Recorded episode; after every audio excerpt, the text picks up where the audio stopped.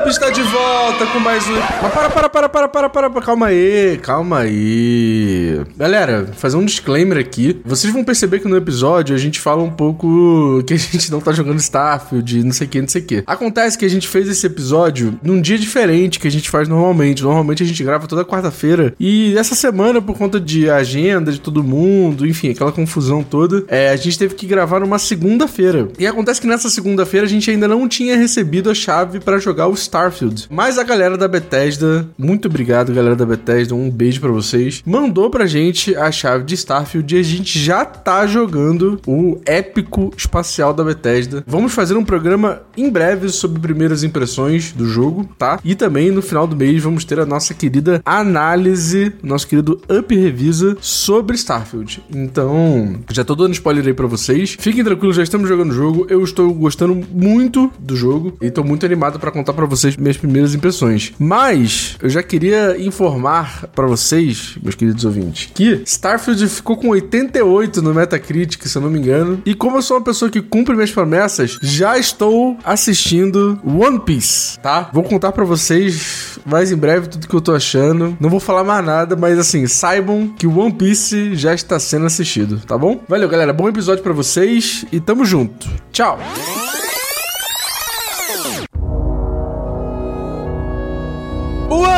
Up está de volta com mais um episódio. Hoje é dia de ir pro espaço, hein? Bom dia, galera. Bom dia, Marcelo Vinícius. Tudo bem com você? Bom dia, meu querido. O que é o espaço se não um amontoado de coisas onde cabe outras coisas, né? Porra, filosófico, filosófico. Márcia, tudo bem? Nossa, tudo bem. Eu tô até reflexiva depois dessa.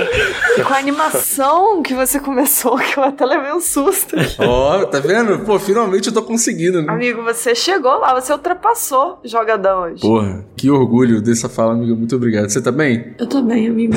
Nossa, minha voz eu dei uma de Michel Temer, mas eu tô bem. Michel Temer. E hoje a gente trouxe um convidado que quase nunca participa, quase nunca tá aqui. Essa pessoa linda e maravilhosa, Opa. Lucas Edward. E aí, meu lindo? Poxa, que era outra, já tava chamando de linda, maravilhosa. Quem? Quem que tá aqui? Olá, bom dia. Bom, bom dia neste momento que estamos gravando, né? Pode ser boa tarde, boa noite para quem tá ouvindo aí. Obrigado pelo convite. Cara, eu não consigo ouvir a voz do Lucas sem me imaginar com o meu café vendo um, um review extremamente introspectivo. Eu acho que todo mundo do Nautilus tem uma voz diferente na hora de ler um texto, né? A minha namorada fala que eu mudo a voz quando eu vou ler um texto e eu fico, tipo, eu não percebo, mas entra aquele, e agora tal jogo, tatatã, tatatã. Mas fico, tá eu acho que todo mundo tem a sua voz de falar normal e falar coisas. Aham, uhum, eu acho que sim. E a gente não percebe, né? Meio automático, assim, entra sim. no modo de ler alguma coisa, não sei. A é. pergunta é que não quer O Marcelo parece estar tá sempre falando coisas, né? Porque o Marcelo está sempre com essa voz, né? É, é verdade, Marcelo. Fala aí. Eu acho que eu mudo a minha voz gravando vídeo. Deve ser por isso que eu não gosto de gravar vídeo. Porque eu acho que em todo o resto da minha vida, até digitando, eu sou a mesma tranqueira e na hora de gravar vídeo eu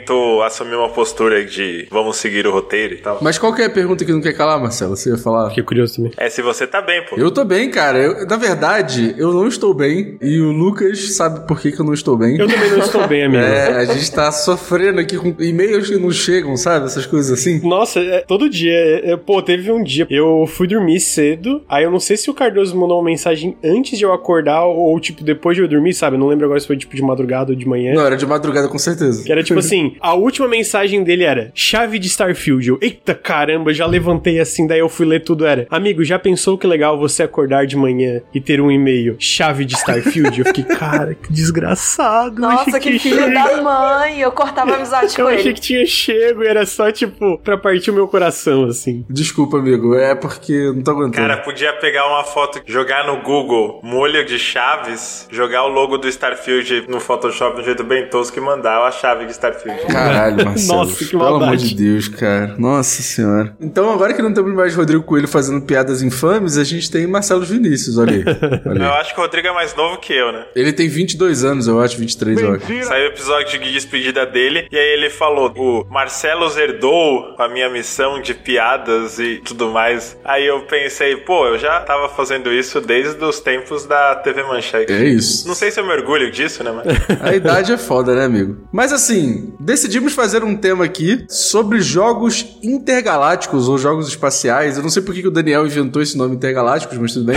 É porque ele gosta de ser diferente. E Daniel não está aqui porque ele é hater de Starfield. Então ele não quer falar de jogos que se pareçam com Starfield, porque ele é O hater. Daniel é nintendista, né? A É, gente cara. pode falar aqui, né? Abertamente. Amo muito meu amigo Daniel, mas é, é nintendista. Aí, como Starfield não é da Nintendo, Aí ele não tá hypado, entendeu? Se fosse qualquer coisa da Nintendo no espaço, ele já tava assim, meu Deus, Star Fox é o bot, meu Deus do céu. É, mu- que. é muito bom quando as pessoas não estão aqui e não podem se defender. Por exemplo, todo podcast que a gente faz aqui, que eu sou convidado, eu falo mal do Ricardo. Aham. Porque daqui a pouco surge uma oportunidade pra eu falar mal do Ricardo e ele não pode se defender. Coitado do Ricardo. cara. Amo o Ricardo. Nossa, gente, falando em Ricardo, eu sonhei com o Ricardo essa noite. Mentira. E sabe o que é o pior? Qual? Amigo, pior sonho. Porque ele tava me contando a fofoca. E eu acordei antes dele contar a fofoca. Meu Deus, que Nossa. tristeza. Nossa, E o não. Ricardo é muito fofoqueiro, né? Talvez ele seja a pessoa mais fofoqueira que eu Ele é, conheço. ele é, ele é a pessoa mais fofoqueira que eu conheço, assim. Nossa, mas que tristeza acordar, tipo, aquela interrogação, tipo, pô, cadê a fofoca? É tipo, ele falou assim: Nossa, amiga, tem um negócio pra te contar, aconteceu tal coisa. E aí eu queria saber o desenrolar e ele nunca me contou. Mas você foi cobrar a ideia dele quando você acordou? Então eu lembrei agora, na hora que vocês falaram dele, eu vou mandar uma mensagem. Amiga, é pra fofocar depois que a gente terminar de gravar, tá? Tá. Pelo amor de Deus.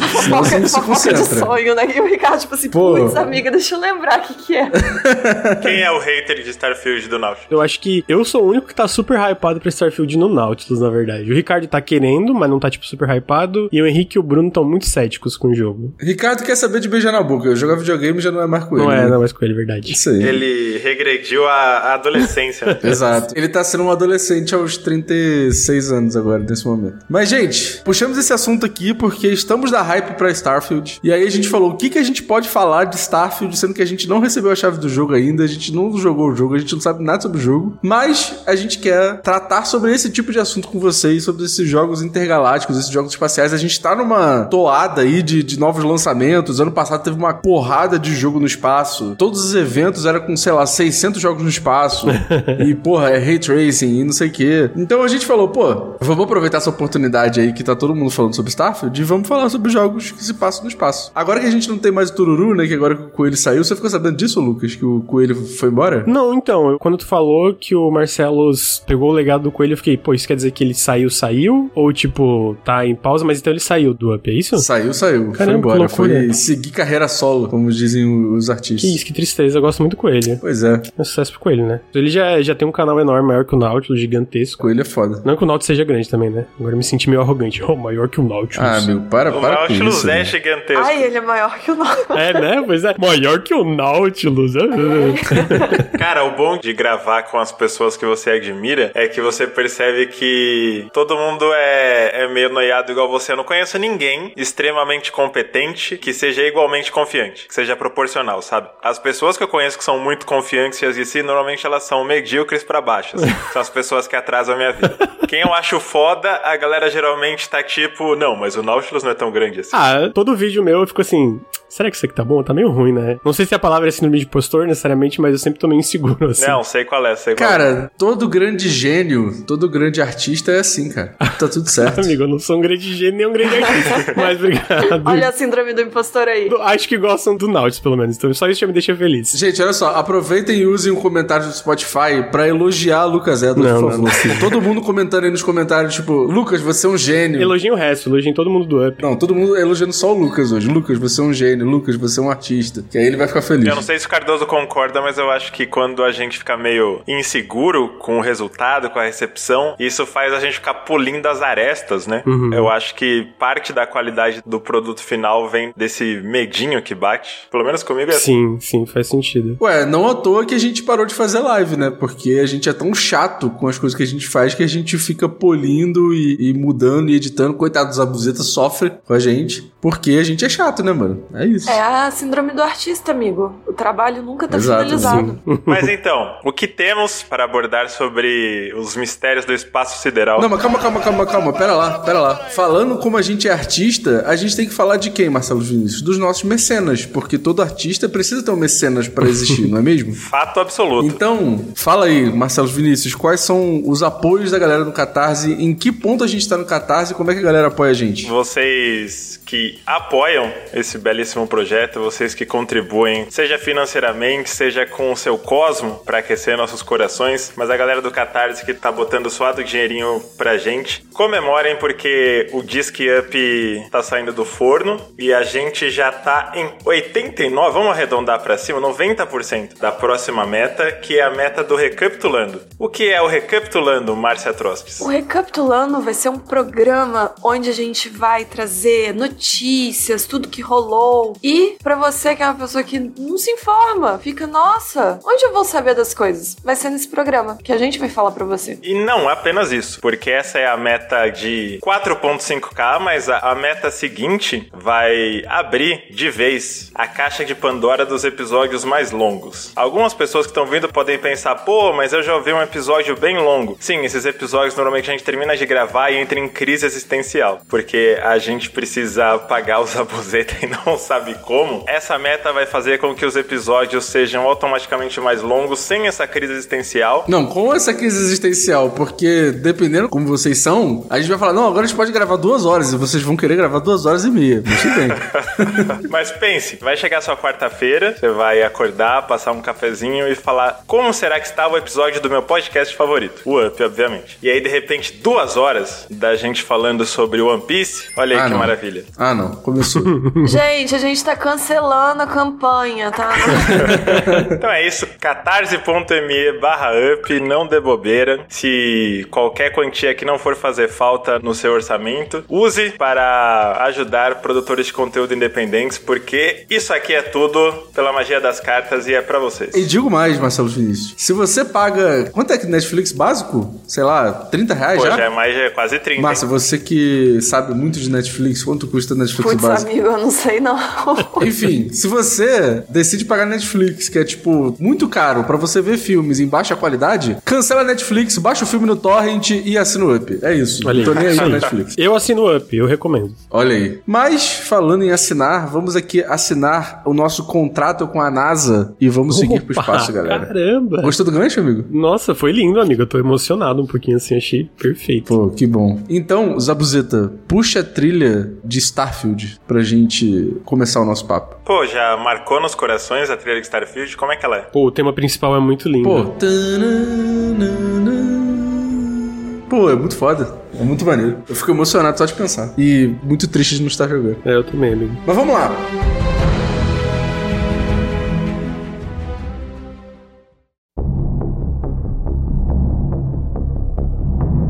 O espaço sideral desde os primórdios. Cara, eu queria saber, primeiro de vocês, se vocês curtem esse tema, como é que começou essa curiosidade por esse tema espacial. Lucas, como é que começou essa curiosidade com você, cara? Amigo, eu vou te falar que a minha memória é muito ruim. É porque eu, eu não lembro exatamente o momento. Sabe? Tipo, me perguntar, ah, pô, quando foi exatamente, sei lá, qual filme, qual coisa, qual evento. O evento canônico, né? É, o evento canônico aí que me deixou fã de ficção científica de espaço, né? De, de ficção no espaço, ou às vezes nem ficção. Pô, eu, eu não sei especificamente um, mas eu acho que tem vários, assim, por exemplo. Eu gosto muito de terror e eu gosto muito de terror no espaço. É, especialmente por aquele lance de, tipo, do desconhecido, sabe? Da quantidade de coisa que pode ter no espaço que pode, sei lá, te matar de formas diferentes. É porque eu sou uma pessoa que gosta muito de terror, né? Então, pegando um que me marcou muito foi o Alien, o Oitavo Passageiro, que eu acho até hoje um dos melhores filmes de terror e um dos melhores filmes já feitos, né? Ah, eu gosto muito de Star Wars, a trilogia original. Eu, eu gosto da segunda trilogia também, de forma polêmica, não sei. Acho que o povo odeia, eu acho legal, nada incrível assim. Eu gosto muito de algumas franquias de, de videogames, tipo Mass Effect. Eu amo Mass Effect. Mesmo com o final do terceiro, tem um amigo meu que tá jogando pela primeira vez agora e a gente foi num aniversário, final de semana retrasado, acho que foi. Ele, ele veio me contar todo animado, tipo, tava zerando Mass Effect 2 agora. Ele falando dos negócios, eu,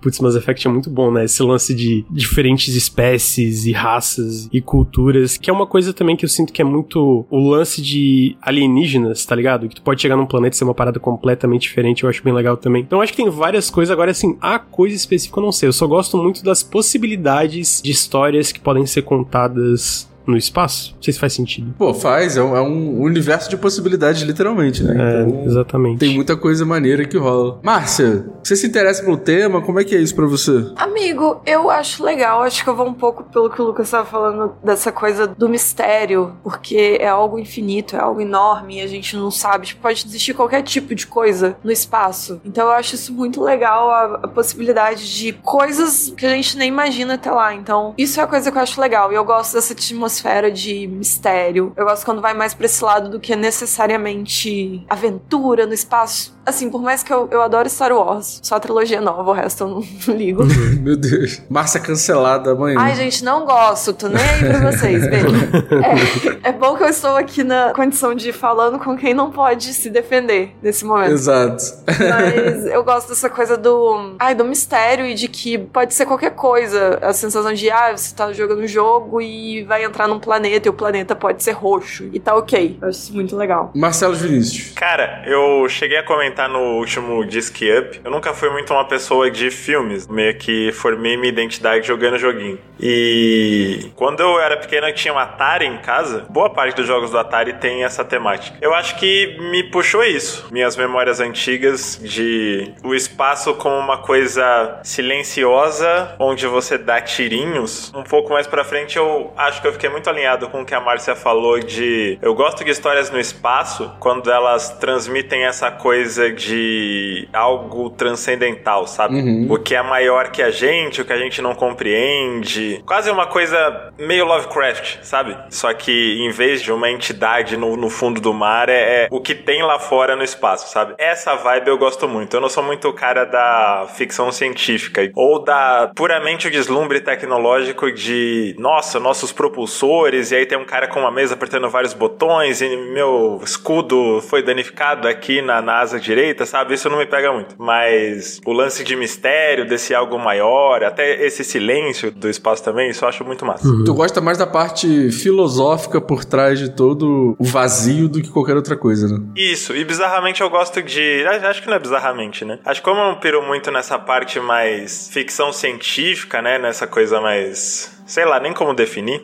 essa coisa mais tecnológica, mais geek, entre aspas. Eu acabo gostando de Star Wars porque ele é um- uma fantasia, né? Ele é quase uma história de cavaleiro medieval, só que em vez de cavalo, os caras têm navinha. E aí eu acho que essa vibe me pega mais. Uhum. Cara, comigo foi muito doido porque foram vários pequenos elementos que foram ficar fascinados pela coisa, assim. A primeira foi que o primeiro boneco que eu ganhei na minha vida foi um Buzz Lightyear, né? Eu já, tipo, fiquei, caralho, que maneiro esse personagem aqui. Ele tem asa, ele voa, ele, ele tem uma armadura, ele vive no espaço e tal. Aí, tipo, minha mãe vendo esse fascínio, minha mãe foi uma pessoa que sempre me apoiou em tudo que eu queria fazer. Ela, tipo, me colocou pra ver Star Wars, me colocou pra ver 2001, quando eu era moleque ainda, não entendia nada, mas achava fascinante, tipo, a fotografia, a parada dos caras estarem no espaço e tal. E aí, cara, eu, eu fui crescendo e fui me interessando cada vez mais pelo assunto pra virar um nerdão de, tipo assim, de gostar de astronomia, de gostar de olhar pro espaço de uma maneira, tipo, mais científica, assim. E é por isso que esse tema me interessa tanto, assim. E, e tem alguns momentos da minha vida, assim, que eu cismei que eu queria ser fotógrafo de estrela, tá ligado? Olha. E aí eu passei, cara, mais ou menos duas semanas numa cidade chamada São Pedro da Serra, em Nova Friburgo, no Rio, que o céu lá é, tipo assim, um negócio inacreditável, tá ligado? Porque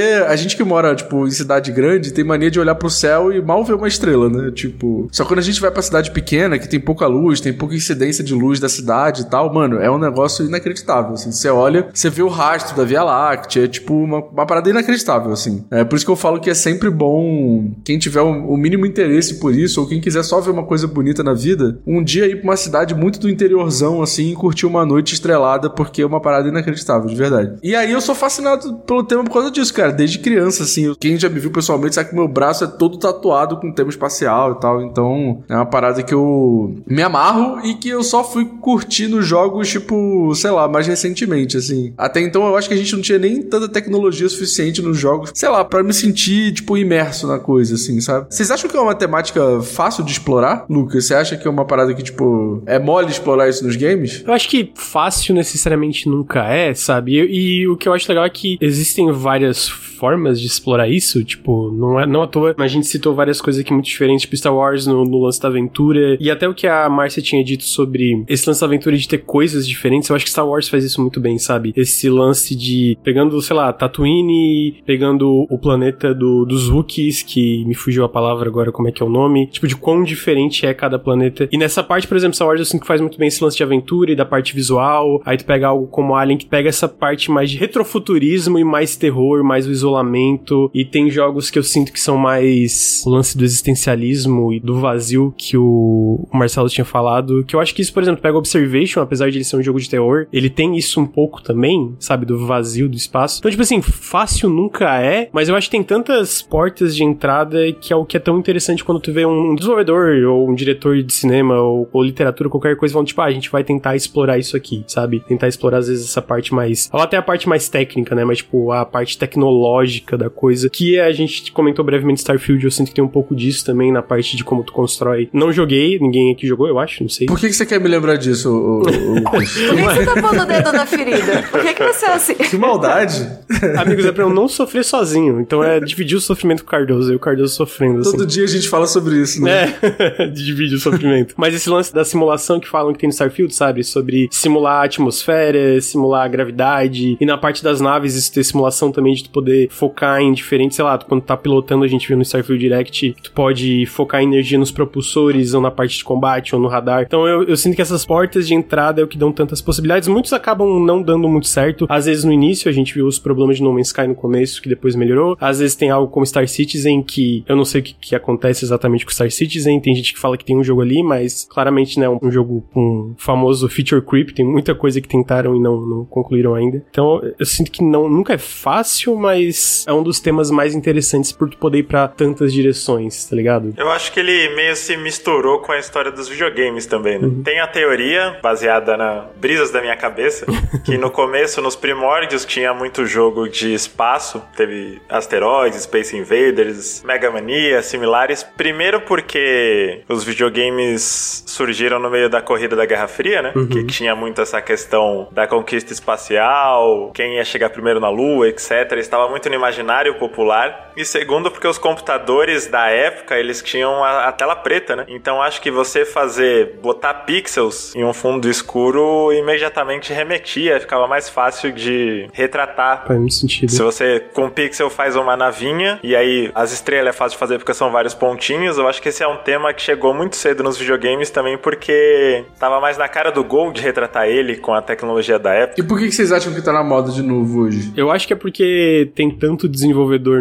hoje em dia, né? Tem tanta gente fazendo jogos novos, mas eu sinto que é muito, ah, isso aqui tá na moda e sai da moda e de repente volta pra moda de novo, tipo, de ambientações, histórias sendo contadas, etc. E eu acho que é um pouco da questão tecnológica, voltando pro que o Marcelo falou, que, tipo, lá atrás nos primórdios era muito por causa do fundo da tela era preto, e aí dava para aproveitar, tipo, ah, a estrela, tu botava um pontinho branco, e eu sinto que agora, com, de novo, o salto geracional que a gente teve do PS4 pro PS5, do Xbox One pro Series, que tem um SSD, que tem um processador muito melhor do que tinha na geração do Xbox One e do PS4, dá para explorar a ideia de um jogo espacial de uma forma mais viável, digamos assim. E acho que tem a ver também com o que a gente tá vivendo no mundo, né? Porque a gente tá vivendo mais ou menos uma segunda corrida espacial, só que de uma maneira mais velada, assim. A gente teve, por exemplo, a sonda russa que, infelizmente, tipo, caiu na Lua e não conseguiu pousar. A gente teve aí a SpaceX, aquele filho da puta do Elon Musk, que, querendo ou não, tipo, revolucionou a maneira como os gastos do espaço e tal, porque né, os foguetes voltavam, e aí você não precisava criar outro foguete para lançar pro espaço e tal. Uhum. A gente tem o um monte de milionário querendo ir pro espaço agora Sim. e tal, não sei o quê. Então, tipo, eu acho que de alguma maneira esse assunto ele voltou à tona, assim, né? Tipo, é, os caras vão explodir no planeta Terra, mas pelo menos eles estão indo pro espaço. Nos Estados Unidos, especificamente, tá tendo toda aquela treta com os militares também, né? Eu não sou nenhum especialista e isso não é nenhuma teoria da conspiração, isso é documentado, tá em processo judicial, uma polêmica envolvendo todas as forças armadas lá, mas de documentos confidenciais, né? De ex-militares alegando sob juramento e com várias testemunhas, gente corroborando que eles têm muito mais registros de. Eu esqueci a sigla hoje, né? Não é OVNI, mas enfim. De aparições e, e tecnologias e coisas malucas que eles não sabem o que é. Isso décadas e décadas de material sendo reunido disso. Tá, tipo, a qualquer momento pode sair, né? Isso, é, tá, tipo, isso, tá esse climão momento. de. Já não é mais uma coisa daqueles documentários malucos do History Channel, sabe? Uhum. Lá tá o debate constante, já, já tá meio que dado ligado que, pô, eles têm essas coisas, se alienígena ou não é outra história, mas eles têm muita coisa não divulgada e tá aquela expectativa de a qualquer momento vai ter um, uma grande revelação, alguma coisa vem a público que vai mudar toda a nossa percepção, sabe? Uhum. Eu acho que tem isso. E o que eu falei da Guerra Fria tinha uma tensão muito grande, temos que sair desse planeta, porque a galera achava que os caras iam apertar um botão e numa guerra destruir o mundo. Agora acho que tem a tensão de temos que sair desse planeta pelo aquecimento global, né? Pela crise climática, etc. Acho que isso acende o tema também. É, tipo assim, ao invés da gente, tipo, vamos frear o quanto a gente consome do planeta, não, tipo, vamos procurar outro planeta e É. vamos terminar de destruir isso aqui, tá ligado? É, vamos morar em Marte, o clima lá tá legal. Exato. Ai, que merda.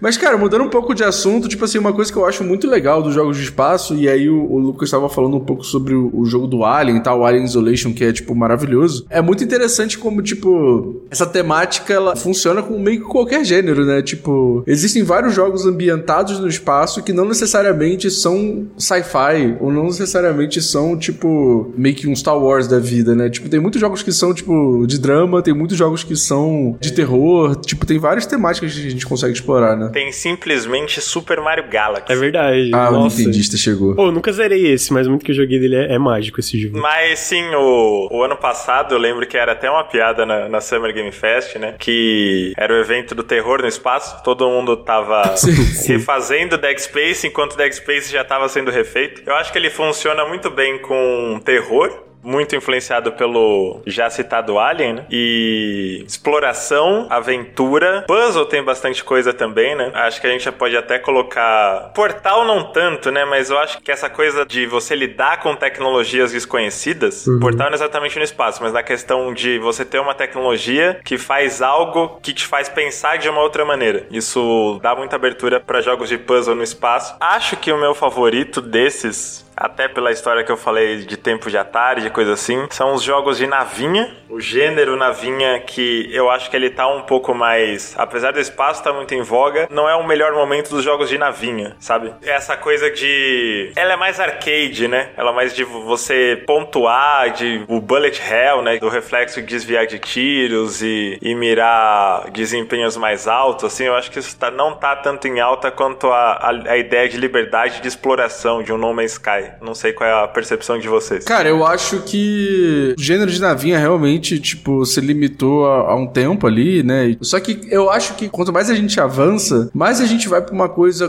quase de simulação do que pra uma coisa muito lúdica, assim. Eu acho que o gênero navinha, o gênero, tipo, exploração espacial, tá indo muito mais pra uma pegada mais No Man's Sky do que uma pegada só com as naves e tal. Eu lembro que o a EA lançou há pouco tempo atrás aquele Star Wars Squadrons, né? Que era o, o jogo de navinha do Star Wars pra nova geração e tal. E, cara, não deu muito certo, tá ligado? Tipo, eu acho que ficou muito nichado isso, talvez. É esquisito, né? Porque isso poderia ter acontecido com corrida, mas você tem ali espaço pra Gran Turismo, mas tem pra Forza, Need for Speed, e com nave não tanto, né? A gente não tem mais tantos jogos de nave que são puramente loucura e, e lúdico. É Né? porque a minha teoria é que carro é um negócio que você consegue comprar e você consegue andar. Então, tipo, ele tem um público maior, porque as pessoas de fato usam carro pra alguma coisa na vida. Agora, nave já é mais difícil, né? Nossa, amigo, pensando, pensando se isso faz sentido. é claro que faz. Tipo assim. Sei, amigo. Vai ter muito mais gente que vai se interessar por carro, porque carro é um negócio que todo mundo, tipo assim, não todo mundo pode ter porque é caro, mas, tipo, é uma coisa que é possível, tá É ligado? acessível. É. Faz Tipo, sentido. todo mundo vê carro na rua e tal, tipo, então deve ter mais fã de carro do que fã de nave, não é possível. Pra mim, pelo menos, eu acho meio difícil controlar coisas que meio que pode ir em todas as direções, sabe? Tipo, o carro parece que é. Você anda meio que pra frente, pra trás, assim. A nave, como você pode ir pra cima, pra baixo, eu acho. Um, o jogo tem que ser muito bem feito pra rolar também, não sei. Vai pra um lado desse também que é mais difícil de ser gostoso de jogar. Pô, e você falou em carros, outro gênero que era muito forte era de corrida espacial. Pô, aquele do Star Wars, do Nintendo 64, é muito forte. É muito forte. Tem Wipeout também, F0, que a Nintendo meio que. Ah, não, a gente não sabe fazer com isso, um dia vem, mas agora não, sabe? Sabe? Mas tinha muito essa coisa, né? No final dos anos 90, começo dos anos 2000 também, de jogos onde essa temática do espaço traz veículos com uma velocidade absurda. Aham. Que eu gosto também. Pô, desbloqueou um gosto, se é que existe isso. Mas eu era muito viciado em esses dois, principalmente, né? Wipeout e F0. Pô, o Wipeout é muito bom. É o, é o F0 que quiseram fazer, né?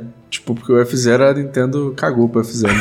Mas, cara, eu queria falar de novo sobre o, o No Man's Sky. A gente fez um programa, eu acho que ano passado, falando sobre a redenção de No Man's Sky. Eu acho que já tem mais de um ano isso. Foi com o Ricardo, inclusive. E, cara, eu queria falar um pouco sobre esse gênero de exploração, assim, porque o Starfield ele vai ser muito baseado nisso, né? Tipo assim, a gente sabe muito pouco do jogo, porque eles fizeram um marketing que para mim faz muito sentido, que é, tipo, revelar muito pouco. Mas muito do que eles revelaram é, tipo assim, exploração, mil planetas e tal, e não sei o que, não sei o que. E eu quero fazer uma pergunta muito específica. Lucas, você tem paciência pra explorar mil planetas? Pô, mil não, né? Mas eu acho que faz parte da fantasia, sabe? Uhum. Porque se tu vai montar um jogo sobre exploração espacial, pô, você apoia nisso, assim, um RPG, um jogo de aventura, alguma coisa. E é muito sobre isso, sobre tu andar no espaço, sobre explorar o espaço. Tu tem que ter esse espaço vazio. Tipo assim, vamos dizer que são mil planetas. 100 desses planetas, sei lá, 15, 20, não sei quantos, tem bastante coisa. E o resto é, é esse espaço vazio. É, é- eu acho que é a questão da tal da imersão, sabe? Que tipo, pô, não é pra tu explorar os mil planetas, é porque precisa ter esses mil planetas pra tu tá explorando o espaço e parecer, sabe? Parecer espaço, parecer uma galáxia, parecer um universo. Eu acho que nesse sentido pra mim faz sentido, sabe? Tipo, quando eu jogar, eu não definitivamente não pretendo pousar em todos os planetas, mas eu tá ali explorando de repente ver um que não tem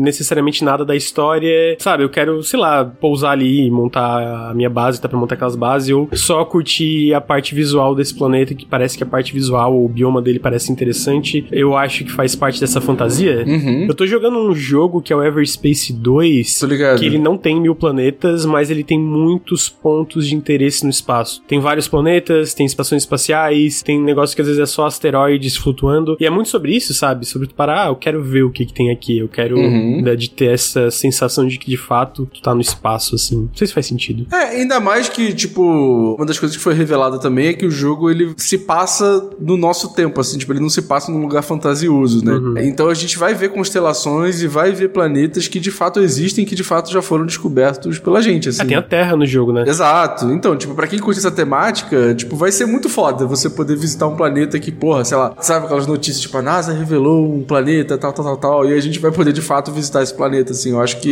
isso mexe muito com a imaginação de muita gente e também é uma forma de incentivar a gente a explorar pra caramba, né? E, cara, uma coisa que o, o No Man's Sky faz que é muito legal, que é a coisa, tipo, do explorar pra pegar recurso, né? Sim, sim. Então, tipo, eu fico me questionando se a grande parada pra você ir nesses planetas que não são habitados, que são mais vazios e tal, é de fato pra pegar recurso, né? É, o loop, pelo que eles falam, é isso, né? Tipo, tem, o, tem a side quest, tem o caminho, o Golden Path, né? O- basicamente o progresso também quest. E boa parte desses planetas eles falam que é muito sobre recursos pra tu montar tua nave. Tu pode montar uma base tua, né? Que teus, é, os personagens da tua tripulação vão poder ficar lá e etc. Então eu imagino que boa parte desses planetas, além de às vezes só querer pousar e curtir a ambientação, é exatamente isso pra pegar recurso mesmo. Eu fiquei meio em choque. Tem a Terra no, no Starfield? Tem. Tem, ele se passa no nosso universo, só que é daqui a 300 anos. É, mas assim, a Terra ela não é, sabe, não é um lugar denso com bilhões de pessoas. É, é meio que É a Terra que deu errado. uma Terra que deu errado, basicamente. É quando a gente já foi pra Marte. É a nossa Terra, né? Os bilionários fugiram já. Exato. A humanidade tá tipo em Alpha Centauro, sei lá, tipo, os lugares meio malucos assim. Mas sim, se passa no nosso universo, só que é. O Starfield começa em 2330, é quando começa a história do Starfield. Mas antes disso tem várias coisas que vão acontecendo e tal. Então. Foram otimistas, né? Pô, né? Pois é. Pra vocês terem ideia, tipo assim, é, é, em 2050 os humanos chegam em Marte, tá ligado? E aí em 2100 os humanos começam a viver no espaço. Então vamos ver, né? Eu acho que é caô, mas enfim. É, bem otimista. É tipo, tem vários animes dos anos 80 90, Evangelion, Akira, que o bagulho é tipo em 2015 e já tá tudo bizarramente diferente, assim. Aquela Tokyo 3 de Evangelion assim, em 2015 é maluquice. É tipo as previsões lá do De Volta pro Futuro, tá ligado? Sim. Tudo errado. Não, mas cara, eu queria saber agora de vocês quais são seus jogos favoritos com essa temática espacial e tal. Mas antes, Marcelos, Fala do Up a 5 reais aí. Ô, meu estimado público, falamos já da meta do Catarse, né? Você deve ter pensado, ai, mas eu não tenho 50, 60 reais. Me faria falta. E que tal 5 reais? Contribuindo com a campanha do Up a 5 reais, vocês terão já acesso a cargos exclusivos no Discord, aos episódios do Versus, conteúdo diferenciado para esse grupo seleto, né? Não querendo hierarquizar o nosso público, mas a galera que de fato contribui com a manutenção do up ganha uma cadeira de massagem, ganham, não literalmente, tá, gente? Se vocês ficarem esperando a cadeira de massagem Porra. pelo correio. Poxa, eu ia até assinar aqui É, eu, eu, eu, eu assino up. Cadê minha cadeira de massagem? É uma cadeira de massagem com spa metafórico, que Caralho, é que os episódios, os episódios que são exclusivos para assinantes, os nossos grupos de discussão. Então, fica aí a dica, cinco reaisinhos, que eu nem sei o que dá para comprar com cinco reais, a gente comenta isso bastante, né? Pô, nenhuma coca em São Paulo dá pra comprar com 5 reais. É, acho que talvez, sei lá, falam um Guaraná mais tosco aí, convenção. Guaraná Jesus. Guaraná Jesus tá hype. Ah, é? Caralho, na minha época era tipo 2 reais um Guaraná É, Jesus. gourmetizou, né? Quando o bagulho chega na Santa Cecília, na Vila Madalena, já era. Já é, entendi. Mas não dá pra comprar nada com 5 reais. 5 reais normalmente é o dinheiro que você vai juntando em moeda em cofrinho. Meu pai faz isso, né? Você fica um ano botando moeda quando você vai ter 5 reais. E de repente com isso você pode ajudar a expandir um podcast tão gostoso, né? A gente tá falando sobre o espaço, a exploração do desconhecido, pra gente chegar a voos cada vez mais altos no up, que vai sempre pra cima, e quem sabe chegar no espaço, precisamos dos seus 5 reais. Não, eu vou chegar no espaço muito em breve. Se eu receber a chave do Staff, por favor, mandem a chave do Staff. Esse é um pedido de socorro, pelo amor de Deus. Mas enfim, tô brincando, viu, César? Te amo. Beijo. Cara, mas vocês têm algum jogo que vocês gostariam de ver nessa temática? Eu sei que o, o Marcelo vai falar que quer ver Zelda no espaço, mas, Márcia, tem algum jogo que você queria ver? Alguma franquia já conhecida que fizesse um- uma versão espaço? Donkey Kong no espaço. Amigo, seria legal. Meu problema não é com Donkey Kong, meu problema é com um Donkey Kong específico. Mas realmente, Donkey Kong seria interessante, será? É porque jogo de plataforma meio que tá passível, né, de ter um mundo no espaço, não é tão difícil. Amigo, nossa, eu nunca pensei, é uma questão muito profunda pra eu pensar. É profunda que nem o espaço, amiga. Eu acho que eu não, não tenho uma vibe de, ai, queria ver este jogo X no espaço. Eu acho que eu prefiro ver novos jogos no espaço. Acho que minha vibe é mais essa. Faz sentido? Barcelos, tem algum jogo que você queria ver no espaço? Tirando o Zelda? É pra eu jogar um bagulho que não esteve no espaço pro espaço ou pra falar de, sei lá, alguma coisa eu quero que volte também? Pode ser alguma coisa que você quer que volte também. Você quer que volte o F0, fala aí, ou Star Fox. Pô, eu fico muito triste, na verdade, porque o que eu queria que fizessem com Star Fox, eles já fizeram, só que fizeram errado. Com Star Fox Zero no Wii. Que eles meio que mandaram pro espaço. mandaram pro espaço tudo que tava rolando antes. A bagunça de Star Fox Assault, de Star Fox Adventures, etc. E rebutaram com base no melhor jogo que é o Star Fox 64. O Star Fox Zero do Wii U é isso, só que ele inventa de fazer olhar pro cockpit da nave pelo Wii U Gamepad e cria umas mecânicas muito específicas que dificultam até o jogo ser relançado no Switch, né? Praticamente tudo que a Nintendo fez no Wii U de relevante foi portado pro Switch, esse não. Mas se o jogo é ruim, pra que que vocês querem que seja portado? Então, ele era só fazer ele bom. ah, pô, aí é, tem que refazer o jogo, né? É pior que as partes boas de Star Fox Zero, elas são realmente boas. Sabe aquela frase que é condescendente pra caralho, que é o coração tava no lugar certo? Sei. Entendi, sei. É tipo isso. Tô pensando aqui, você falou em Zelda no espaço, eu fiquei reflexivo, mas acho que seria bizarro. Mas eu gostaria de algum jogo focado. Deve existir uma coisa nessa linha. Certamente existe, mas não me vem nada de imediato assim. Eu queria uma parte que não fosse nem exploração nem combate. Eu queria um jogo de detetive. Pô, maneiro. Tipo, crimes rolam no espaço, ou você tem um, um círculo fechado, tipo meio Among Us, só que não nessa pegada multiplayer, zoeira, quem que traiu, mas tem uma história onde você vai investigando, juntando pistas, sabe? Uhum. Ah, acho que isso, isso seria louco. Achei maneiro, achei uma boa ideia, inclusive. E você, Lucas? Uma franquia que não é no espaço, no espaço não sei, mas eu queria Alien Isolation 2, conta. Pô, conta, lógico. Pô, eu queria muito. Que isso, o jogo mais Conta. injustiçado aí, de, acho que geração passada. O jogo que fundou a inteligência artificial, né? É Existia verdade. inteligência artificial antes e depois do Alien Isolation. É verdade. Pô, mas é muito bom esse jogo. Eu lembro que na época eu até fiquei surpreso porque ele teve umas análises meio. Ele foi um jogo divisivo, sabe? Muita gente criticou bastante. E aí quando eu joguei, eu fiquei, nossa, esse jogo é incrível, por que que ele foi divisivo? E eu fico muito triste que não tem um segundo. Eu queria muito um Alien Isolation 2, muito mesmo. Acho que tem muito potencial. Pô, seria muito foda mesmo. Até a história, tipo assim, tu pega da franquia Alien, tudo, assim, de tudo, eu acho que ele tem uma das melhores histórias, assim, tipo, é muito legal, é muito legal mesmo. Cara, eu queria um jogo do Doctor Who que fosse foda, que fosse decente, que fosse maneiro e que seguisse o legado dessa série maravilhosa e perfeita. que Pera, é Doctor Who no espaço? É, eu ia perguntar isso, eu nunca vi Oxi. Doctor Who. Que isso? Eu nunca vi. Que isso, gente? O Doctor Who é, é um ser alienígena. Ah. E ele se passa todo no espaço. E aí é espaço e tempo, entendeu? Ele volta no tempo com a TARDIS, mas ele também se passa no espaço. É muito foda. Doctor Who é ficção científica da mais pura possível, é maravilhoso. Assistam Doctor Who, gente. É muito bom, é muito bom, de verdade. É muito maneiro. Vivendo e aprendendo. Vivendo e aprendendo, não tinha ideia que era assim. Eu assisti Doctor Who, tipo, as novas temporadas. Eu gostei tanto, mas tanto que eu assisti todas as temporadas antigas. E são mais de 40 temporadas. É maravilhoso. Nossa. Doctor Who é muito bom, gente. Vale muito a pena. Cara, então, né? Beleza. Eu acho que a gente pode falar agora, tipo, dos nossos jogos favoritos. Assim, eu acho que a gente já falou um pouco ao longo do episódio. É, a gente separou alguns jogos aqui. Mas quais são os seus jogos favoritos, assim, no espaço? Alien Isolation.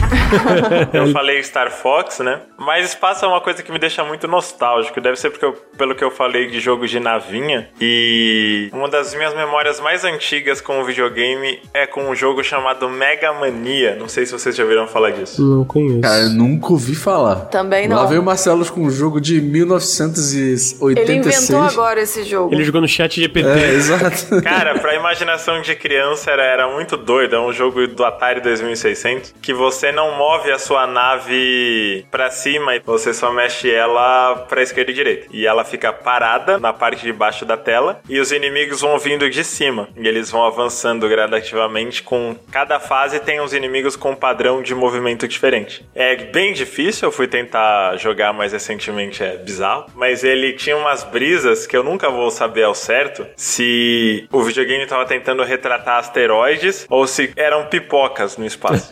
tipo, mas eu, me vem muito essa memória desse jogo porque imaginação de criança, né? Os gráficos eram bem limitados, então se eu descobrir que era realmente asteroide, eu vou ficar muito decepcionado, porque eu achava bizarramente criativo ter várias pipocas voando no, no- no espaço. Mas o nome do jogo é esse? Porra, não é possível que não seja, tipo, ou o famoso Asteroids ou ou o Space Invader, né? É uma versão brasileira? Não, achei a, a caixa do jogo. Não é possível. A caixa já me desiludiu, porque acho que eram asteroides mesmo. Porra, lógico A que era polêmica entre asteroides. asteroides ou pipocas. Porra, mas parecia pipoca. Eu que sou maluco, O ó. Marcelo inventou um jogo, tá ligado? Do nada. É assim que começou a pirataria no Brasil, pô. Não só inventei o jogo, como eu retroativamente inaugurei o conceito da nave explodindo pipocas no espaço. Agora é isso, eu quero esse jogo. Agora que eu remake, Como é que seria o remake nome? agora em 2023 dele. Como é que seria o nome desse jogo então, Marcelo? Pipoca no espaço? É, Space Cord, sei lá. Space Core.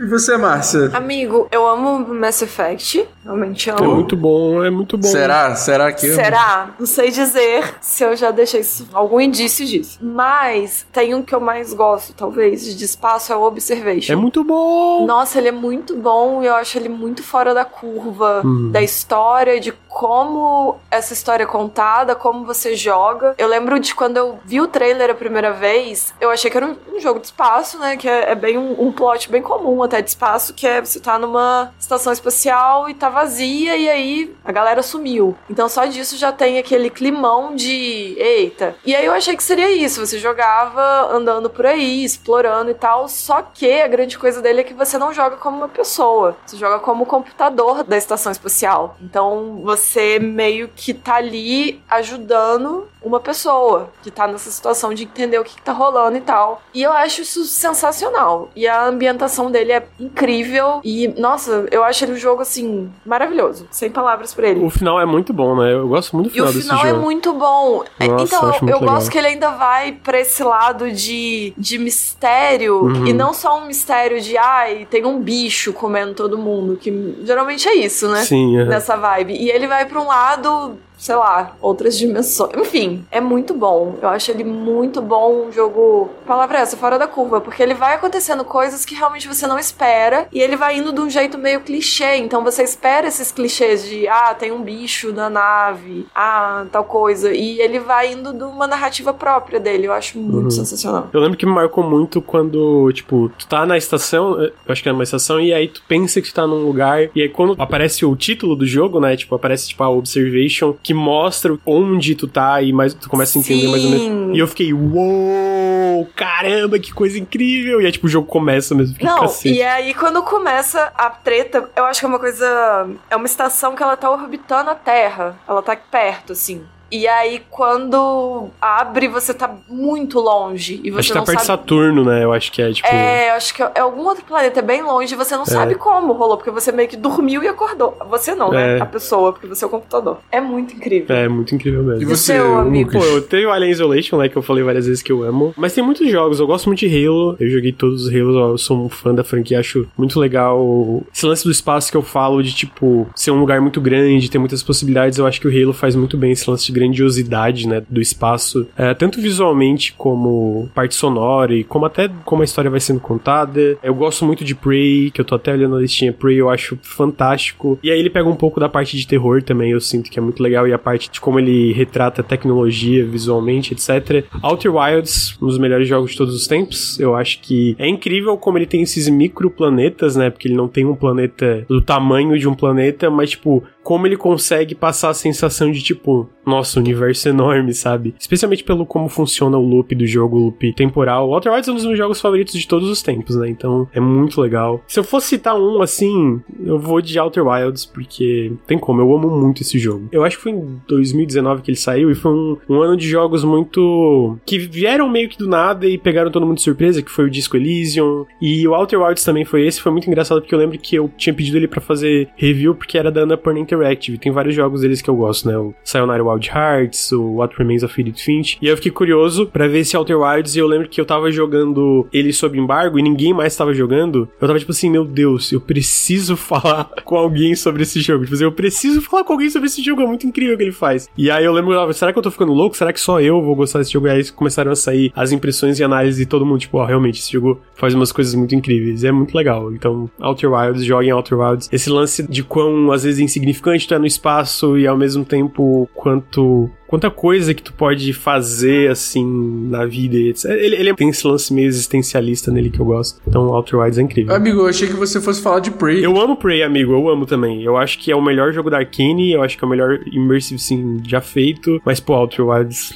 Outer Wilds é foda. Eu nunca joguei Outer Wilds. Tá de sacanagem. Nossa, eu também não. E eu tenho uma história triste, porque quando eu peguei para jogar Outer Wilds, sabe quando você começa a jogar e não clica? Sei, sei. E aí você fala assim, uhum. eu não estou jogando isso no momento, certo? Uhum. E aí eu larguei. Falei, eu prefiro largar do que me obrigar e estragar esse jogo. E aí, desde então, nunca mais peguei. Eu preciso. Vou uhum. tentar fazer isso agora. É, eu sinto que às vezes é a vibe, sabe? Ele é um pouquinho, às vezes, um jogo que demora para clicar. Eu lembro que até eu jogando, tipo, não foi tipo, ah, imediatamente eu tô amando. Eu gostei da vibe dele de cara, mas, tipo assim, de clicar mesmo foi quando eu comecei a juntar as peças da história que ele tava contando. Assim, nossa, e foi uma coisa que foi crescendo, crescendo. Eu recomendo dar outra chance, assim. Às vezes só não clica, o que tudo bem também, mas se dá uma chance de clicar, eu tenho certeza que vocês vão sentir, tipo, nossa, esse jogo faz umas coisas muito incríveis, sabe? Eu tenho um amigo chamado Tuba. Uhum. Ele é a pessoa que joga jogos. eu não jogo jogos, né? Eu só escrevo sobre eles.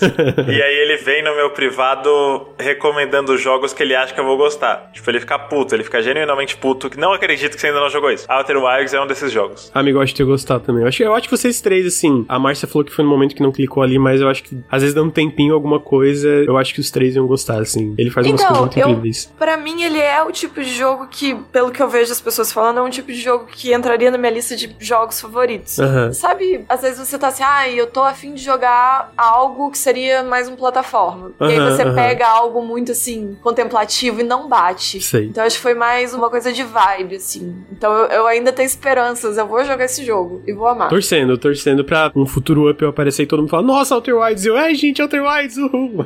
que é muito bom. muito É tudo culpa do Lucas. É. Eu tenho esse jogo na Steam, mano, e eu não sabia, acabei de perceber que Joga, amigo, vale a pena. a Steam é, é uma doença, gente.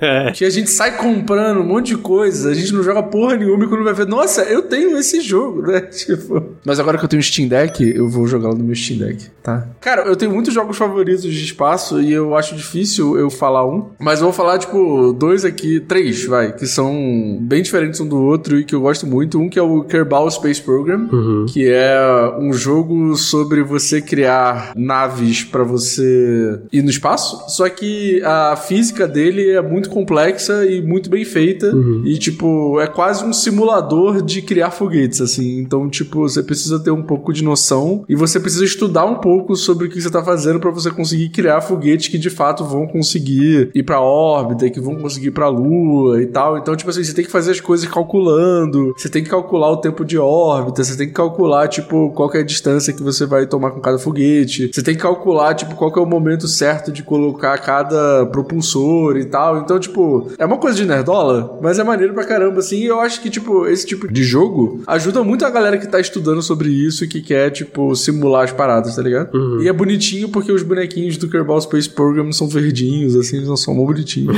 é um jogo bem maneiro. É um simulador de criar foguete bem legal. Um outro que eu queria falar, que eu gosto muito, que é o Lovers in the Dangerous Space Time. Esse jogo no co-op é muito legal. Eu amo É esse. muito- Amiga, meu sonho é jogar ele com quatro pessoas. Amiga, vamos, vamos fazer isso, um Vamos. rolê na sua casa pra jogar Lovers, vamos, pronto. Perfeito. Ele é um joguinho meio que ação e aventura 2D no espaço, e aí você controla uma nave, né, você vai avançando, então você vai, tipo, é, deixando essa nave cada vez mais foda, cada vez mais potente, e ela tem muitas funções ao mesmo tempo, então, tipo, tem a função de controlar, tem a função de atirar, tem a função de propulsor de sei lá o que e tal, e é muito legal quando você faz isso em co-op, ele foi um jogo feito pra ser co-op, né, e dá pra você jogar até quatro jogadores, e aí cada um tem sua função na nave, então, tipo, a merda começa a acontecer quando você começa a culpar a pessoa. É maravilhoso. Eu joguei todo ele em co-op com uma pessoa só, mas foi muito maneiro. É um jogo que eu gosto muito e que vale muito a pena. E um outro que eu queria falar também, que o Daniel falou que não era um jogo espacial, mas eu vou encher o saco e falar que é. Ele não tá aqui, problema dele. É, exato. tipo assim, ele vai reclamar como? Vai comentar no Spotify? Eu vou cancelar o comentário dele no Spotify. porque eu posso fazer isso, entendeu? Que é o Tetris Effect Connected, cara. Cara, esse jogo é, muito, muito muito, foda muito, mesmo. muito, muito, muito, muito bom. E a temática dele, tipo assim, lógico, é um jogo de Tetris, né, gente? Você não vai pegar o, o bloco de Tetris e viajar pelo espaço. Não é essa a ideia. Principalmente o, o multiplayer dele, ele é todo envelopado com essa temática espacial, signo, todas essas coisas, tipo, espaciais. O jogo é muito bonito, né? Então, tipo, a Márcia que gosta da TV OLED aí, Uhum. é, jogar o Tetris Effect Connected na TV OLED Amiga, é uma experiência tem incrível. ele pra VR também, não tem? Tem, tem.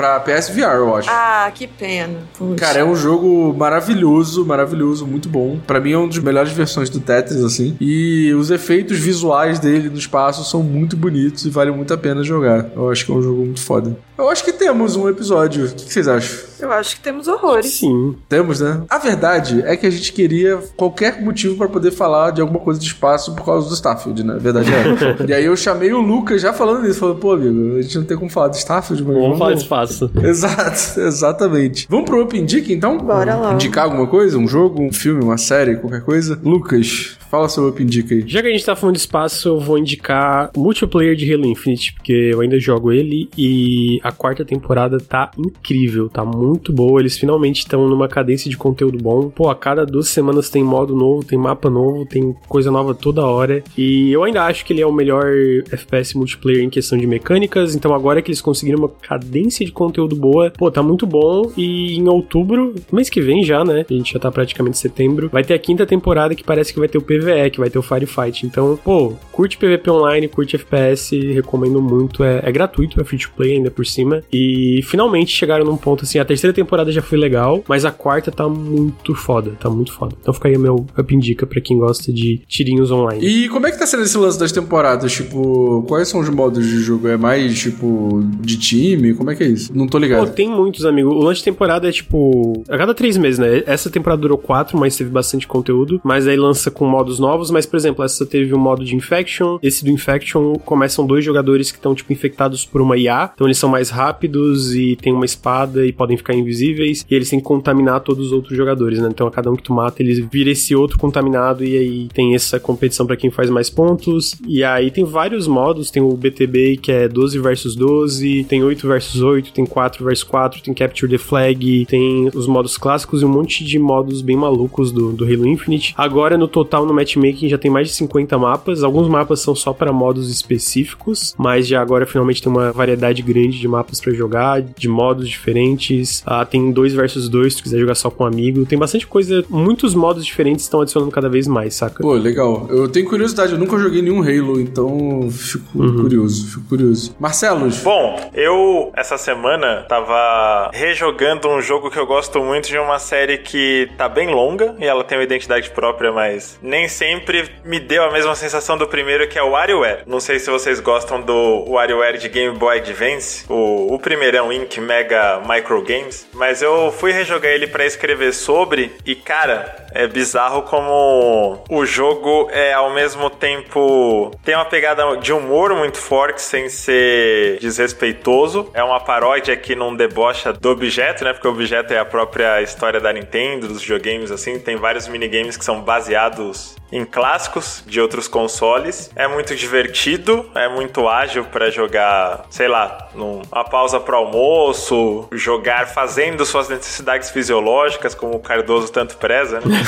e ele tá bem acessível agora porque ele faz parte do Nintendo Online Expansion Pack, né? Ele tá entre os jogos de Game Boy Advance, da meia dúzia de jogos que estão disponíveis no Nintendo Online do Switch. Então, se você paga o serviço, mas não deu uma olhada nesse título, né? Porque tem outras coisas mais chamativas lá de GBA. Joguem o primeiro WarioWare, que é, é coisa fina. bom demais, bom demais. Márcia, Eu vou indicar, com ressalvas, a segunda temporada de The Bear. com ressalvas, amiga. A minha res- Ah. Então, aqui vem a minha ressalva. A minha ressalva é: eu sou uma pessoa ansiosa. E eu sou uma pessoa que cresceu numa família barulhenta. Então a série The Bear, ela me ataca pontos de ansiedade. Justo. Que é a coisa da série. Então, assim, é uma série boa? Sim, ela é muito boa, mas assista com esse aviso de que é uma série que vai te deixando muito angustiada. Assim, ela é meio claustrofóbica. Ai, claustrofóbica. Como que fala? Claustrofóbica. É uma palavra difícil mesmo. Claustrofóbica. Nossa, agarrou muito aqui. Mas enfim, ela é uma série que você vai se sentindo assim, espremido enquanto você assiste. Então, essa é a minha única ressalva, mas é uma boa série. E a segunda temporada, pra quem às vezes perde o caminhão, né, que cai os DVD, ou ah, chega a locadora tá fechada, é, e quer ir por meios legais, a segunda temporada já chegou no Star Plus, então, ó lá. Amiga, eu já assisti a segunda temporada, tem mais de um mês já. Eu sei, amigo, eu sei. Eu fiquei esperando aqui. Eu, eu saí correndo e o caminhão já tinha ido embora. Eu falei, ah, que pena, vou ter que esperar agora. Eu sou o motorista que tomba o caminhão, amiga. É isso. Pô, eu adorei esse disclaimer. Qual o disclaimer, Marcelo? A série é ótima, mas se a sua família foi muito barulhenta, cuidado. Cara, mas é, o que a Márcia tá falando é muito real, porque tem uns episódios que é tipo. É tenso. É de tirar o fôlego de nervoso, assim. É foda. Essa temporada é muito boa. É uma série que você só sente que você respira quando o episódio acaba. Sim, exatamente. E ela tem quanto tempo de episódio? Ai, Depende. varia. Entre meia hora, sei lá, uma hora. Não sei se eu consigo prender a respiração tanto tempo, hein? Acho que dois minutos é o meu limite. É, amigo, tem que aprender com essa série. Essa série é tipo assim, tem uns episódios que é 20 minutos, tem uns episódios que é uma hora, uma hora e vinte, por aí. Ele é meio foda-se, assim. E eu acho isso muito legal, porque é o tempo que a acho. história precisa ser contada. Exato. Eu acho ótimo. Cara, eu tava de bobeira em casa e aí eu comecei a assistir Dragon Ball, assim, de bobeira, assim, porque não tava com nada pra fazer. Eu falei, ah, vou botar o Dragon Ball aqui pra ver. Muito tempo que eu não assisto. Apesar de ter muitas coisas complicadíssimas e muito erradas no primeiro Dragon Ball, ainda assim é um, é um bom desenho pra você botar lá e ver e desopilar. É, o Goku é um personagem muito engraçado, muito divertido, assim. Mas eu acho muito curioso como a obra tá datada, assim, em algumas coisas, né? Tipo, ah, mano, tem umas paradas muito horríveis, assim, que se você parar pra ver o anime, é porque quando a gente chegou aqui, quando a gente era criança, teve muita coisa que foi cortada do anime, né? Muitas piadas horríveis com a Buma. Sei lá, no quarto episódio a Buma parece pelada. Tipo, faz o menor sentido, mano. É tipo assim, coisa de otaku aí, viu, Marcelo? Marcelo, me perdoe. Mas é, ainda assim é um desenho muito divertido, assim, um desenho muito maneiro e que, para quem viveu aí os anos 90, traz muita nostalgia, né? Então eu vou indicar com ressalvas também aí, Márcia, muito obrigado por essa. Por nada, Por abrir essa brecha de indicações com ressalvas. O Dragon Ball, clássico, Dragon Ballzinho. Tá no Globoplay, Crunchyroll, Netflix, é um monte de lugar. Cara, eu não sei de onde o Cardoso tirou que eu sou otaku. Pô, pelo amor de Deus, Marcelo. Porra. eu, eu gosto de algumas obras que são globais, One Piece, Slandunk, mas é foda, né? A gente, sei lá, começa a ouvir rap, faz street dance, vai pra academia, tenta meter um visu diferente pra não ser identificado na rua, e aí o cara te detecta num podcast. Amigo, seu taco tá no coração, não tá na cara. Exato. Amigo, você só fala de One Piece. Você, quando tem que indicar, você indica anime, indica Slandunk, indica não sei o que. Você é otaku, amigo. Queria defender meu amigo Marcelo, os anime é bom demais. Claro que, né, tem as ressalvas aí. Mas, pô, tu pega Slandunk, perfeito. Perfeição. Não tem problemas, entendeu? Olha aí, finalmente. Aí tu vai apontar o quê? Que que, que tu pode comparar a Slandunk? Pouquíssimas coisas feitas pela humanidade. Então, defendendo meu amigo Marcelo aqui. Então você também é otaku, cara? Não disse isso? Vamos com calma. A gente tá cheio de otakus É aqui. isso que um otaku diria. Vamos com calma. Eu só falei que Slandunk é uma obra Cardoso, É. sabe o que tem essa mesma energia do primeiro Dragon Ball? Você sabe. Ah, não. Vai falar de One Ah, não. Tá bom. Ah, não. Então. Chega. Ô, Lucas, não sei se você ficou sabendo, mas algum tempo atrás, tipo, alguns meses atrás, eu fiz uma aposta, que eu já me arrependi, de que se o Starfield tirasse menos do que 90 no Metacritic, eu teria que assistir o One Piece inteiro. Pô, mas isso aí é bom demais. E aí, cara, os caras estão me perturbando as ideias, mano. Mas não vai, amigo, Os não vai. Tu vai ganhar aposta. Mas assim, mesmo assim tu devia ver. Fica aí minha, minha recomendação. Não, eu não vou ver, não vou ver, tá maluco. Tá bom. Mas, gente, vamos nessa. A gente tem que pagar os abusetas. Abuseta é caro pra caramba. Te amo, Zabuzeta. É nóis. Gente, toda quarta-feira, às 10 horas da manhã, estamos aí. Só chegar e ouvir o podcastzinho de games. Fechou? Bom demais. Lucas, deixa suas redes aí, cara, por favor. Opa, qualquer reclamação aqui do Up vocês podem em arroba Ricardo Nautis, ah, que é uma rede aqui de reclamação que a gente tem. É o nosso saque. É o, no... o saque aqui. Mas pra me seguir lá é só em arroba Nautilus Link em tudo, que é a parte do Nautilus. E eu é. Eu tenho que mudar isso porque é sempre muito grande. É Lucas Edward RZ. Boa sorte lá em procurar o arroba. Aí vocês podem me seguir no Twitter, eu só fico postando bobagem, falando que eu amo minha namorada, posto foto de videogame e falo às vezes que, nossa, que preguiça de É trabalhar. o conteúdo perfeito. Isso é verdade. Ah, e pets também. Pets. Pets aparece de vez em quando lá também. Essa parte todo mundo concorda que pets sempre é bom. Sim. Conteúdos perfeitos, pets de todo mundo sempre postem pets na internet. Então é isso, galera. Lucas, muito obrigado por ter colado aí. Vamos ver se você vem aqui na análise do Starfield também, hein? Já tô convidando. Só chamar, amigo. Eu, eu agradeço a presença. É, o Pô, tamo junto. Eu agradeço a sua presença também, amigo. então fechou, galera. Tamo junto. Até semana que vem. Beijo, Márcia. Beijo, Marcelo. Beijos. Beijo, todo mundo. Tchau. Beijo, tchau. Forte beijo.